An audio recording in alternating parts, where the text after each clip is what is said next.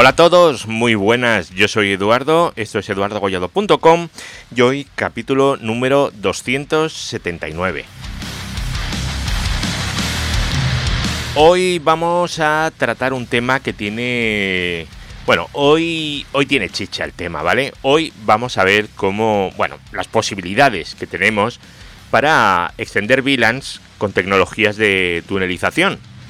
Estoy hablando de extender VLANs entre, por ejemplo, centros de datos distintos. ¿Cómo, cómo hacerlo sin morir en el intento de tener unos trunks con 3.000 VLANs de un lado para el otro que harían que la cosa fuera totalmente ingestionable? ¿Qué opciones tenemos? Entonces os voy a plantear varias opciones, desde la más eh, sencillita y más antigua, alguna un poquito más, eh, más compleja, y luego alguna que no es realmente una solución, pero bueno, nos puede servir dependiendo del caso. Así que eso es lo que vamos a tratar hoy en este capítulo.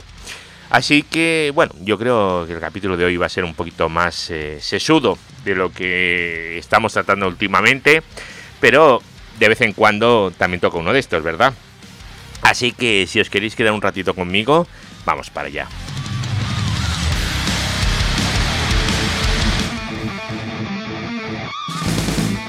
Redes, hosting, tecnología, eduardocollado.com. Bueno, bueno, que me lía un poquito con los volúmenes, pero vamos a ver. Em, queremos extender VLANs de forma tunelizada, ¿vale? Y eso implica transmitir tráfico de, de VLANs a través de una infraestructura de red que no necesariamente tiene que tener, que respetar, que comprender que es una VLAN, ¿vale? Em, esencialmente lo que vamos a hacer es encapsular el tráfico de, las VLANs en túneles para que puedan viajar de forma segura e intransparente, que es lo que queremos. No queremos que en medio haya VLANs, solo queremos que estén las VLANs en los extremos. Y eso lo queremos transportar a través de redes de capa 3, o sea, queremos enrutarlo, que esa posibilidad exista o infraestructuras que, bueno, que no queremos que el tráfico de VLANs pase por ahí directamente. Opciones, pues ya os he dicho la intro, hay varias y vamos a ir empezando para no demorarnos en exceso en todas estas cosas. La primera, la primera sería la más eh, clásica, la más antigua. Esta seguro que la habéis usado toneladas de veces. Yo la primera vez que escuché esto es que no me acuerdo, no me acuerdo ni cuándo fue, pero vamos, años 90. O sea, que imaginar si es una cosa antigua ya, pero bueno, y asumida, que es el famoso Q in Q. ¿Vale? También conocido como VLAN Stacking, ¿vale? Se llama VLAN Stacking porque lo que se hace es encapsular o estacar, también se puede decir así, una VLAN dentro de otra. Vale, esto por eso se llama 8021Q en 8021Q, Q in Q, ¿vale? Lo que hacemos es meter una trama de VLAN o varias VLANs dentro de otra VLAN, ¿vale? Entonces, lo que vamos a tener siempre, bueno, en esta tecnología y en cualquier otra, vamos a tener eh, un equipo frontera, un border, un edge, cada tecnología lo va a llamar de una forma distinta pero es un equipo que interconecta esa red donde están esas VLANs con la red donde esas VLANs ya desaparecen porque se tunelizan, ¿vale? Entonces, el switch ese, el que está justo en esa frontera, lo que va a hacer es etiquetar las tramas entrantes con una segunda etiqueta VLAN, también llamada la VLAN de servicio, la externa, hay varias formas de llamar esto, ¿vale? Mientras que la etiqueta original es la que se llama interna de cliente. Vamos a ver, yo tengo un cliente que me pasa las VLANs 10, 15, 20 y 40 y me llegan a ese switch. Y luego, para ese cliente, para transportarlo a través de, una VLAN por otro lado, le asigno la VLAN 114. Entonces, la VLAN externa es la 114 y las VLANs internas son la 10, 15, 20, 30, ya no me acuerdo la que os he dicho, pero todas esas, ¿vale? ¿Y eso para qué? Pues porque lo vamos a transportar y luego en el otro lado volveremos a sacarlo, ¿vale? Eh, ahora os explico cómo. ¿quién usa esto? Bueno, pues esto lo utilizan sobre todo proveedores de servicio para transportar tráfico de VLANs de sus clientes a través del backbone, ¿vale? Sin tener que conocer qué VLANs asigna un cliente u otro. Luego además, pensad que el ser humano es un muy poco original. Entonces todo el mundo utiliza los mismos números de VLAN. Entonces, claro, ¿cómo diferencio la VLAN 10 del cliente Pepito de la VLAN 10 del cliente Juanito? Pues esto es una forma. No veo esas VLANs y la VLAN 10 de uno va por un túnel y la VLAN 10 del otro va por otro túnel. Y va a ser la VLAN 10 para esos clientes, pero internamente yo no lo veo.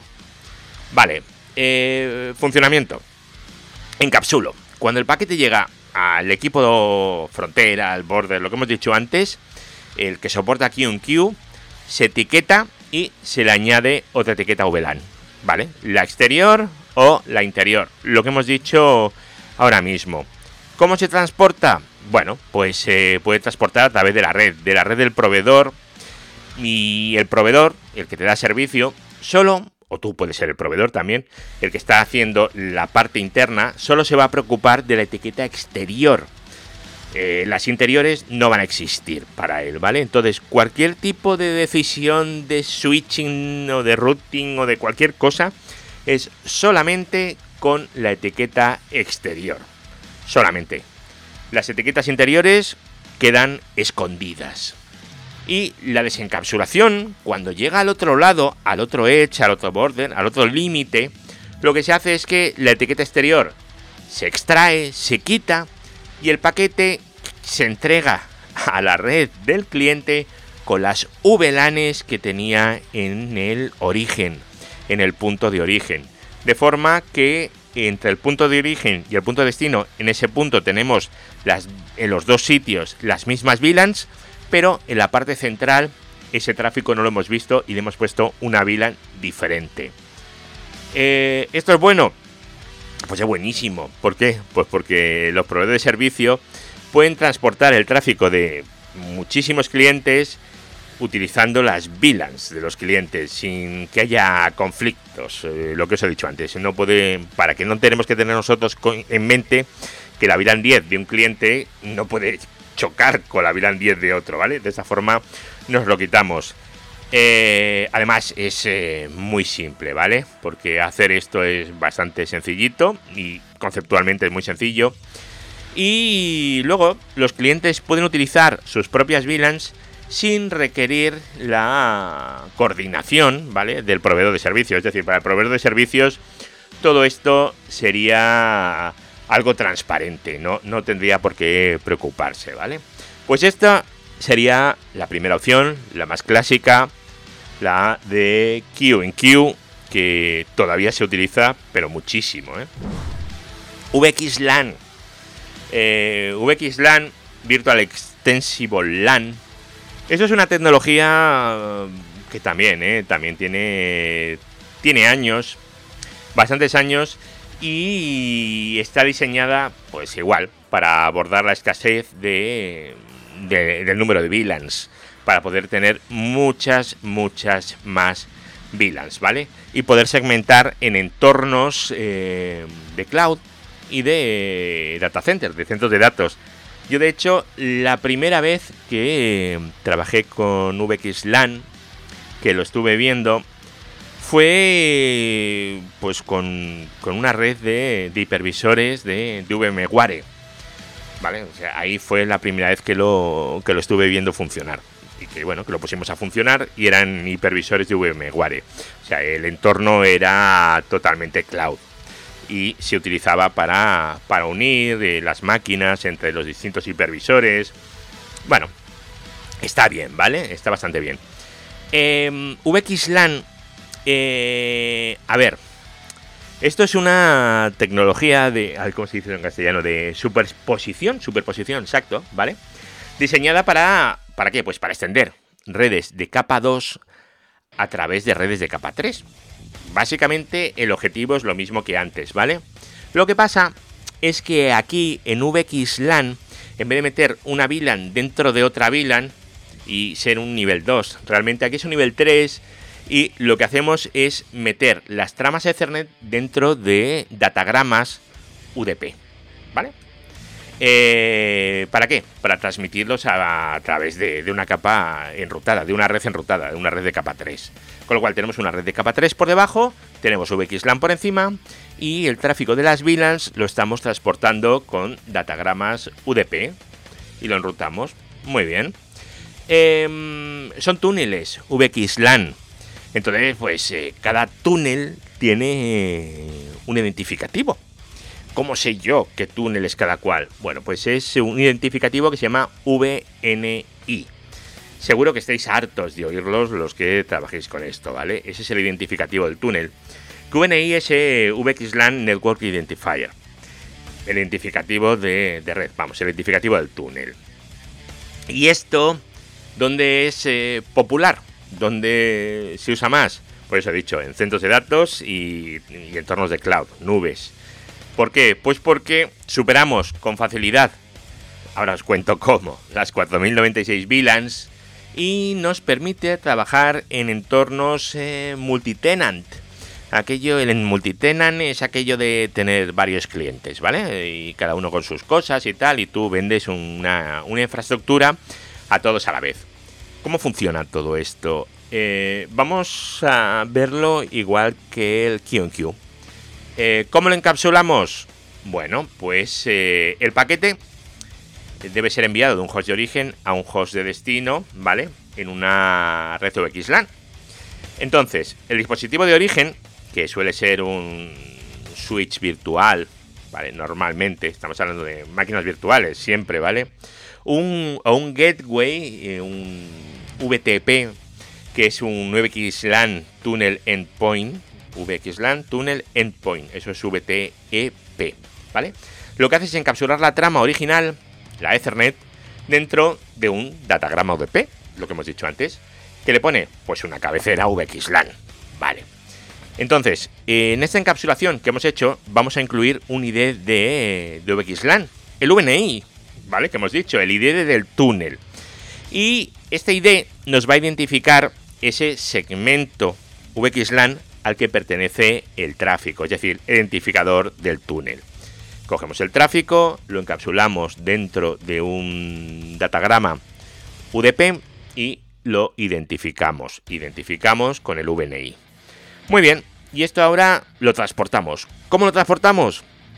Pues es un datagrama UDP, ¿no? Pues IP, UDP, enrutamos y lo que toque. No tiene mayor misterio. Para esto nos da igual cómo se haga y la desencapsulación. Vale, tiene que llegar al destino. Que el destino es otro endpoint, otro VTP.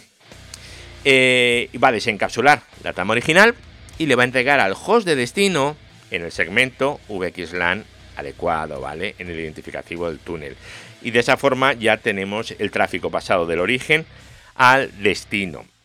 Eh, antes os he dicho que esto permite muchas más de 4096 VLANs. Si en el caso de QQ tenemos 4096 externas y dentro de cada externa 4096, aquí no es así. ¿eh? Aquí funciona de una forma diferente. Em, en 802.1q, eh, acordaros que el campo de identificativo de VLAN es de 12 bits, por eso son 4096 VLANs, ¿vale? Sin embargo, en VXLAN, el identificativo de VNI, ¿vale? Son 24 bits. Y 24 bits, aunque sea el doble de 12 bits, ya sabéis que no es el doble, ¿no? Entonces pasamos de 4096 VLANs a 16 millones de segmentos de red distintos. Vale, genial. Con esto yo creo que podemos eh, transportar bastantes cosas, ¿verdad? Vale, eh, como VXLAN lo que hace es transportar y encapsular, perdón, eh, tramas Ethernet dentro de paquetes IP y diagramas UDP, obviamente. El tráfico de VXLAN, pues lo podemos transportar por cualquier infraestructura. Nos da igual lo que haya por debajo. Y luego hay una cosa que tenéis que tener eh, en cuenta. VXLAN se describe como una red overlay, ¿vale? Red overlay es lo que antes hemos dicho de, de red superpuesta, ¿vale? Eh, ¿Por qué? Pues porque creamos una capa de red lógica encima de la red que haya debajo. Vale. Y luego hemos dicho que los túneles van de un túnel endpoint, un VXLAN túnel endpoint, un VTP a otro VTP. Vale, pues para esto, em, en vez de definirlos a mano, tenemos cosas que que lo único que, bueno, que lo único, como si fuera poco, ¿vale?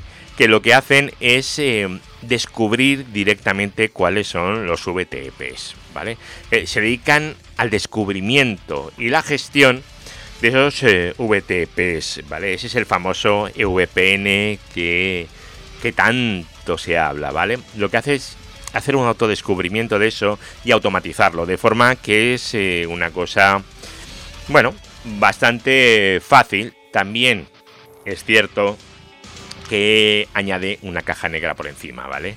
Entonces, pues bueno, tienes que, tienes que ver eso cómo va. Vamos a pasar a otra solución. Una solución que ya no es estándar, ¿vale? Lo siento, hay cosas estándar, como el VXLAN o el QQ, y hay cosas que no son estándar. Entonces aquí tenemos al Tito Cisco que inventó una cosa llamada OTV, el Overlay Transport eh, Virtualization. Vale, es una solución diseñada por Cisco. ¿Para qué? Pues para hacer exactamente lo mismo. para transportar VLANs a través de redes eh, dispersas. Eh, vamos, para unir data centers sin necesidad de cambiar eh, la arquitectura existente o de involucrar una red de transporte eh, por debajo, ¿vale? Esencialmente, OTV es eh, una solución para aquello que se llama Data Center Interconnect. Pero vamos, lo que hacemos es pasar VLANs de un centro de datos a otro, como todo lo que estamos viendo, ¿vale? Solo que esta es la solución, pues de Cisco, la que Cisco propuso en su momento. Vale, eh, ¿cómo, funciona esto? Bueno, pues OTV lo que hace es encapsular las tramas Ethernet de capa 2 en paquetes de capa 3, ¿vale? Lo hace en paquetes IP. Y utilizamos una dirección IP para identificar cada dispositivo en el overlay, ¿vale? Los dispositivos OTV que son routers o switches, ¿vale? Son los que vamos a llamar Edge. Ya os digo, Edge, Border, en todo se llama más o menos igual. Y esto es adecuado pues para entornos en los que tengamos que unir varios eh, data centers y requiera una movilidad entre los data centers de las máquinas virtuales tenemos una máquina virtual que levanta en un centro de datos y la queremos levantar también en otro centro de datos. Esta es eh, una tecnología interesante, propietaria de, Cisco. ¿Cómo funciona? Bueno, pues tenemos eh, encapsulación, ¿vale? Vamos a seguir el mismo esquema, en el que, eh, a ver, el dispositivo de frontera, el que está entre la red de cliente y la nuestra, que obviamente, ¿qué te recomiendan que sea? Pues un Switch Nexus, ¿no? El de Cisco, que te van a recomendar? Pues un Switch Nexus. Va a actuar pues como dispositivo de frontera de Edge Device para la red OTV. Cuando un paquete eh, de una VLAN eh, hay que extenderlo a otro centro de datos, este switch, el Nexus, lo que hace es encapsular la trama Ethernet dentro de un paquete IP. Eh, y en esta encapsulación, ¿qué tenemos que meter? El ID del overlay, ¿vale? Que identifica el dominio de OTV. Exactamente igual, es el mismo concepto que en VXLAN cuando lo que hacíamos era meter el VNI. Vale, pues aquí hacemos básicamente lo mismo, no, no es más difícil. Y una vez encapsulado, ¿qué hacemos? Pues lo podemos transportar pues, por una red IP, exactamente igual que, el otro, que VXLAN, independientemente de cómo sea. No sé, una red IP, una red MPLS, eh, cualquier cosa. ¿Por qué? Porque lo que está en medio no tiene que saber lo que es OTV. Y para desencapsular, pues cuando llegas al otro lado, el Edge Device, que se llaman aquí, ¿verdad? Sí, Edge Device, eh, que es otro Nexus, lo que hace es capsular esa trama de Ethernet original, la vuelve a sacar y le entrega a la VLAN que toque. Igual que lo demás. Pero es igual, pero qué, gracia tiene. Vale. Eh, bueno, para el tema de evitar bucles, eh, OTV no utiliza Spanning Tree, ¿vale? Utiliza una cosa que se llama el eh, Flood Control, control de inundación. ¿Para qué? Pues para asegurarse que el tráfico de broadcast, el multicast o el non-unicast, ¿vale? Solo se envíe cuando sea necesario, ¿vale? Eh, evidentemente, igual que todos, pues tenemos la frontera bien clara de dónde acaba el OTV y dónde no. Eso es una ventaja, bueno, tenemos en todos. Y luego, los puntos finales. Eh, en VXLAN hemos dicho que si queremos que se identifiquen solos, pues que hay soluciones rollo VPN o hay opciones, ¿no? Aquí lo que se hace es utilizar directamente ISIS, ¿vale? Eh, para descubrir los Edge Devices. Y lo que hacen es aprender eh, las tablas de Mac al final, ¿vale? Y la gracia, la gracia que a mí me parece que está muy bien, es que todo esto, y sin hacer nada, es eh, un tema de. me permite, pues bueno, pues un, un multi-homing. Un multi-homing sin hacer absolutamente nada, lo cual está. está francamente bien. O sea, puedo unir eh, lo que quiera y contra lo que quiera sin que tenga que tocar nada. Con un camino, con dos o con cuatro a la vez. Lo cual está. está muy, muy, muy, muy bien, creo yo.